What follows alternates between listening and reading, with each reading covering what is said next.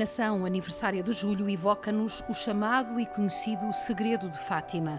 Nossa Senhora interveio num momento insólito e particularmente difícil para a humanidade e para a Igreja, em que pairava o espectro da Primeira Guerra Mundial e das perseguições aos católicos. E Nossa Senhora, com o seu coração de mãe, fala aos filhos coração a coração. Em julho, particularmente, deixou o alerta de que era preciso uma conversão, isto é, mudar de vida, mudar de rumo, destacando a devoção ao Imaculado Coração de Maria para chegar até Deus com o coração totalmente disponível para o Senhor. E deixou uma promessa de esperança e confiança. Por fim, o amor misericordioso de Deus triunfará. O convidado deste podcast, Fátima no século XXI, é o Bispo de Ourense, que presidiu a peregrinação de julho, Sr. Dom José Leonardo Montani. Obrigada por ter aceitado esta obrigado, obrigado. conversa, que será meio em castelhano, meio em galego, mas despacio para que podemos, possamos todos okay. compreender. Muito bem, muito bem. Vivemos num tempo de pandemia. O que é que esta mensagem de Fátima nos diz hoje? Eh, si pudiera sintetizarlo en una palabra, el mensaje de Fátima en este momento de pandemia sería esperanza. De hecho, todo el mensaje de Fátima se puede reducir a esto, porque a pesar de, de, todas las interpretaciones que a lo largo de la historia del mensaje de Fátima pudo tener, creo que de todos esos mensajes o estas interpretaciones se concluye una, que el corazón de María abre el corazón del ser humano, el hombre y la mujer de hoy, a la esperanza. Es decir, y no solamente la esperanza, sino que se vincula mucho, de manera especial, la aparición de este 17 de julio, se vincula mucho con lo que el Papa Francisco nos ha ofrecido en su encíclica eh, Gaudete de Sultate y también en la hermosísima eh, carta, carta apostólica de Evangelii Gaudium. Es decir, convertíos para ser testigos misioneros en un mundo. Y de hecho el espíritu que brota del mensaje de Fátima es precisamente este, un espíritu de conversión. É por isso que o Senhor desafiou os peregrinos a levarem a sério a espiritualidade de Fátima. Exactamente, exactamente. Yo quisiera ser un poquito crítico y es en este sentido. A veces la espiritualidad de Fátima eh, ha sido instrumentalizada por algunos sectores ¿no? y no le ha hecho bien porque la espiritualidad de Fátima se entronca precisamente en la realidad del corazón del Señor, que es misericordia, y en el corazón de la Madre Inmaculada, que es ternura, que es la ternura de Dios. Y en ocasiones hemos visto cómo el mensaje de Fátima apareció siempre de una manera eh, como en, entenebrecida por el misterio del infierno y de toda esa realidad. Evidentemente yo no voy a negar la realidad eh, de esta realidad escatológica, pero no es prioritaria en el mensaje de Fátima, ¿eh? sino que lo prioritario en el mensaje de Fátima es conversión y esperanza. E, sobretudo, esta ideia da misericórdia de Deus. A misericórdia, exatamente. Uh, o que eu lhe pergunto é: uh, para que haja essa conversão, é preciso que o homem abra o seu coração. Nós vivemos um tempo de medo. Haverá espaço uh, para usted, a esperança e para esta conversão? Mire usted, es que, claro, el hombre y la mujer es capaz de abrir el corazón si antes se lo ha abierto a Dios. Porque la clave de la apertura del corazón del ser humano solamente se puede entender desde, este, desde, esta gran idea. La gran idea que es una realidad de que nosotros, seamos como seamos, eh, nos acompañan las circunstancias vitales que cada uno tiene las suyas y pueden ser muy complejas, muy difíciles, en algún caso dramática, como podemos encontrar en algunos de los peregrinos que se acercan aquí a Capeliña. Pero lo que sí es cierto es que en medio de esta situación la clave está en que nos convenzamos de que Dios nos quiere. Dios nos quiere como somos y desde esta realidad de ser como somos, el amor de Dios lo que quiere es transformarnos desde dentro. No se trata de que el hombre transforme, ¿eh? se trata de que el hombre y la mujer se tiene que dejar transformar por el amor misericordioso de Dios a través de este gran mensaje de Fátima, que es un mensaje de esperanza, ¿eh? un, un mensaje de mucha alegría, es decir, eh, no es el mensaje de guerras, de catástrofes, de, muertes misteriosas, la interpretación del famoso eh, mensaje de Fátima es como un libro abierto. ¿eh?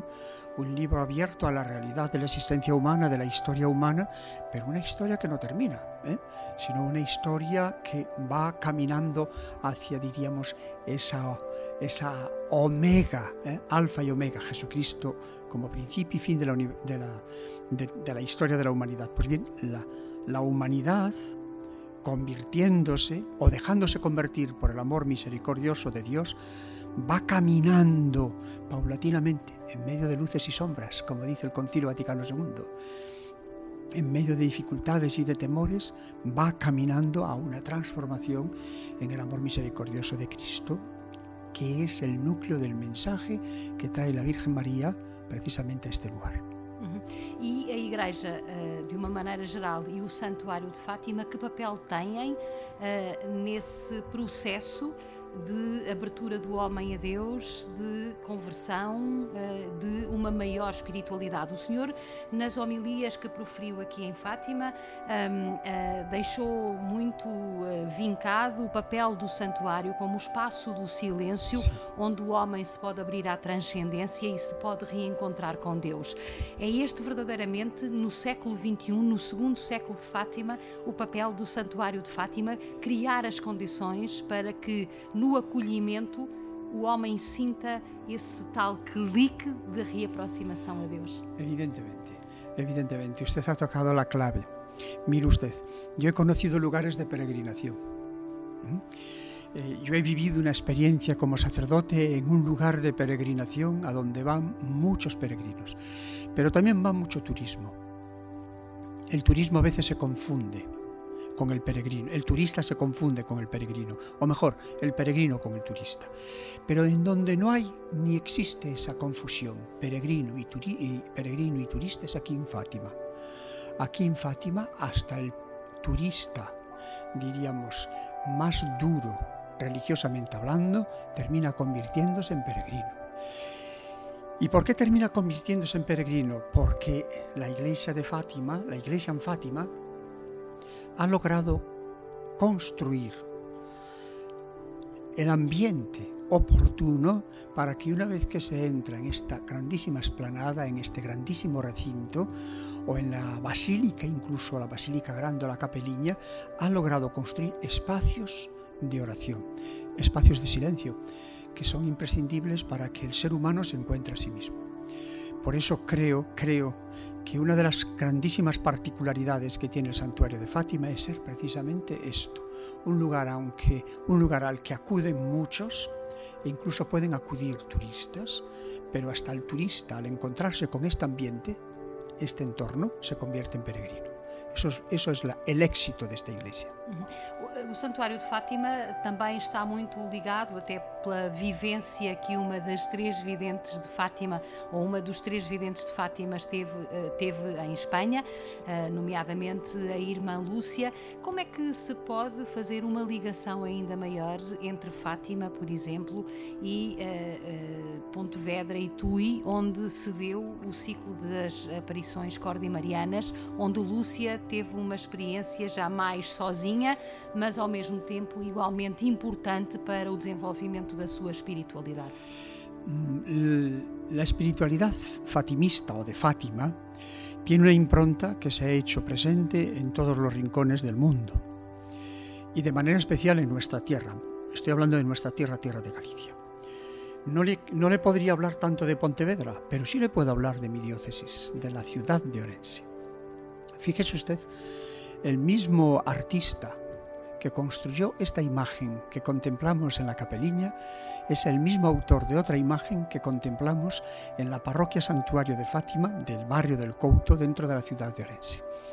Le puedo decir a usted que entre las romerías dedicadas a la Santísima Virgen, la más numerosa de fieles es la noche del día 13 de mayo en las calles de Orense, desde la parroquia santuario de Fátima en el barrio del Couto hasta la iglesia catedral. ¿eh?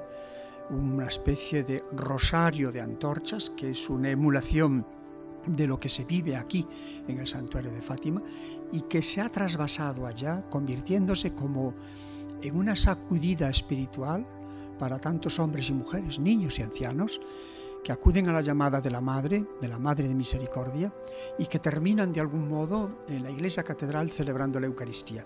Porque el mensaje de Fátima es eso, el mensaje de Fátima hay que entenderlo como un camino de misericordia que nos lleva que nos lleva, que nos conduce siempre, ineludiblemente, a aquel que es el principio de la misericordia, que es Jesucristo. Y por eso la impronta de esta imagen la encontramos en muchos lugares. La realidad del santuario de Fátima y el eco que ha tenido en Pontevedra creo que se ha esfumado un poco en los últimos años y se están dando los pasos oportunos para revitalizar essa vinculação com o santuário. Porque é importante esta ligação da vidente Lúcia eh, aos dois lugares e naquilo que é justamente esta mensagem de misericórdia, porque Sim. no fundo, no essencial, a sua espiritualidade tão centrada uh, no Imaculado Coração, Coração de, Maria, de Maria tem justamente a ver com este triunfo do bem, com este por fim o bem triunfará sempre, Sim, não é? Certo, certo. Uh, ah, um, e portanto, de que forma é que vê, por exemplo, este processo de canonização da irmã Lúcia que está a decorrer em, em, Roma? Sei que podemos falar pouco dele, não é? Porque bueno, eu não poderia no podría decirle gran cosa con respecto al proceso de beatificación de la, la hermana Lucia, porque no, no, tengo datos suficientes, pero creo, cierto, eh, apoyándonos un poco en los escritos de Fátima, y, de la santidad de vida, eh, una santidad cuasi notoria de la hermana Lucia, que esto se logrará tarde o temprano. ¿no? Pero creo, creo que este proceso mm, no es sustantivo dentro de la espiritualidad de Fátima. ¿eh?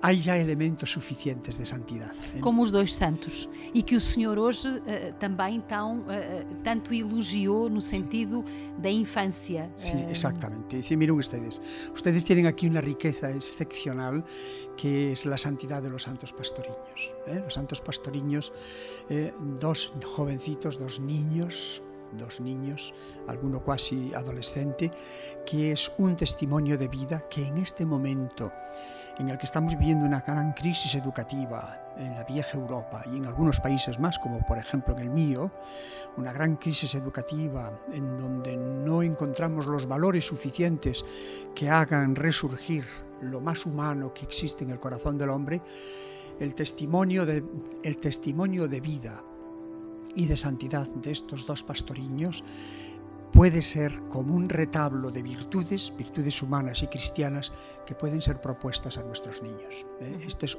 outro dos grandes éxitos deste santuário.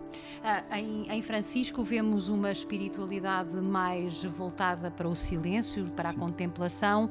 Em Jacinta, talvez, porventura, uma espiritualidade mais ativa, mais no sentido de, de, do, do, compadecimento, Sim. da compaixão com de... os outros.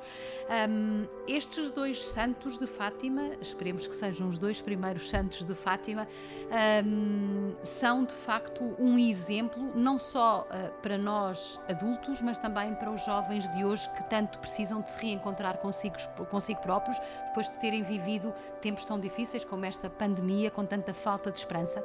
Sem nenhuma dúvida, sem nenhuma dúvida, porque o carisma, mm, el carisma de Fátima vividos, vivido por cada los dos, Francisco y Jacinta, es distinto. Como distintas son las personas. Cada una de las personas es un misterio. Y cuando uno se acerca a, estos santos pastoriños, a cada uno en particular, se da cuenta de que tiene matices totalmente distintos. Y esas, diríamos, esas características peculiares de cada uno de ellos son altamente enriquecedoras, porque responden a necesidades vitales que hoy tenemos en nuestros niños y en nuestros jóvenes. Es decir, eh, la sociedad contemporánea es una sociedad muy, de muy consumista, es una sociedad también muy individualista eh, y de algún modo una sociedad en donde eh, cada uno busca, busca la solución de su propia existencia, en donde Dios en el horizonte de estas perspectivas no cuenta o cuenta muy poco o no cuenta nada, por eso, la actitud de estos dos niños, de estos dos jovencitos, sí puede ser muy interesante. La actitud silenciosa, pero viva y operativa de Francisco es una lección. Y la actitud, no solamente contemplativa, sino activa desde el punto de vista de la reparación, ¿eh?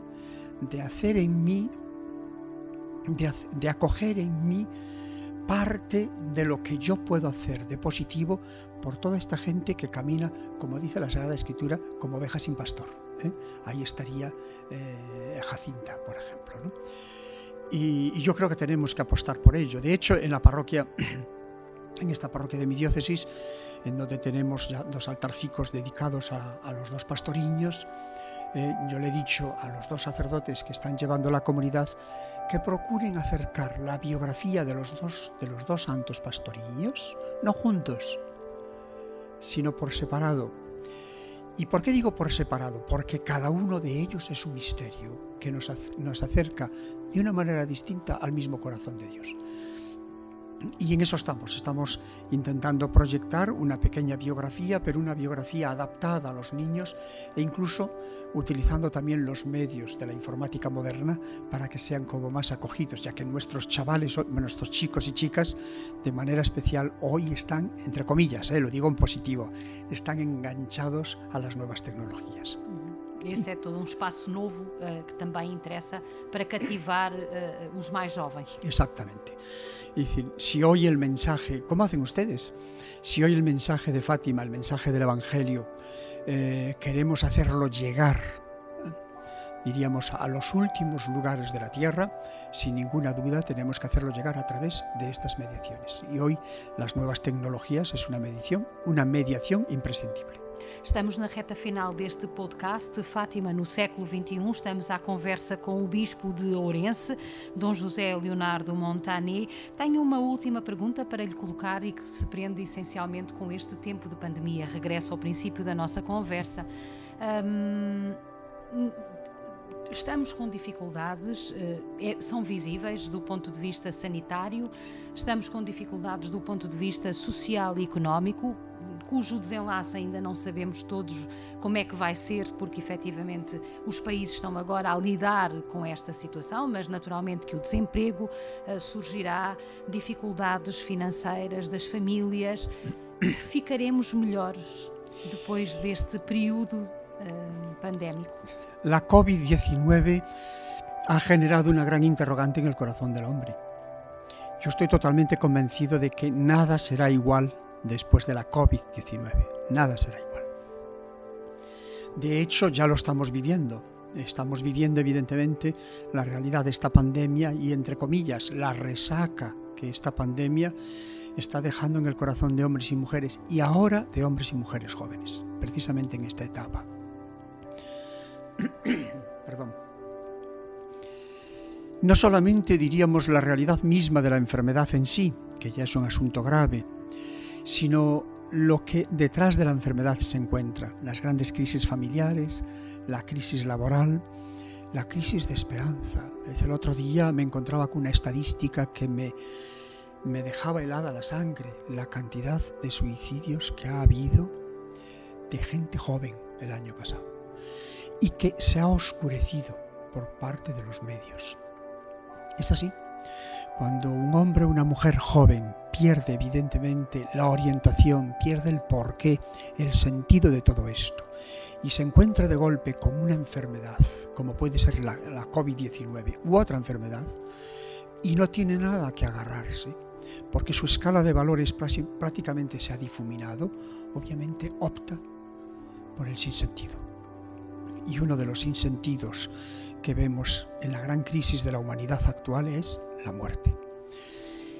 Y no solamente este sinsentido de la muerte, sino que vemos que hay, diríamos, mm, nuestros poderes legislativos en algunos pueblos se entretienen en proponernos proyectos legislativos en donde se proyecta la muerte como solución a los problemas de la vida del ser humano. Nunca la muerte puede ser una solución. Y nunca un proyecto, aunque éste se revierta de un de proyecto legal puede convertirse en un proyecto positivo y un proyecto de esperanza de cara al bien del ser humano, sino todo lo contrario. El, un proye proyectar un sistema o una ley que ampare la muerte, de algún modo es firmar el, el parte de defunción, en el querer y en la esperanza de la sociedad humana. Por eso nosotros como iglesia, como cristianos, tenemos que decir no. Y no decir no por no, sino decir no porque nosotros tenemos que apostar integralmente, siempre, por la realidad de la vida humana. Y es lo que estamos teniendo en algunas sociedades. Estoy pensando en la sociedad española, es decir, la portuguesa no la conozco tanto, pero la sociedad española sí que lo estamos viviendo. Es decir, tenemos que apostar por una sociedad del sí, de la comprensión, no del enfrentamiento eh, no de las luchas, no de las pugnas ideológicas, de donde no se va a obtener ningún resultado positivo, sino que se pueden revivir acciones del pasado.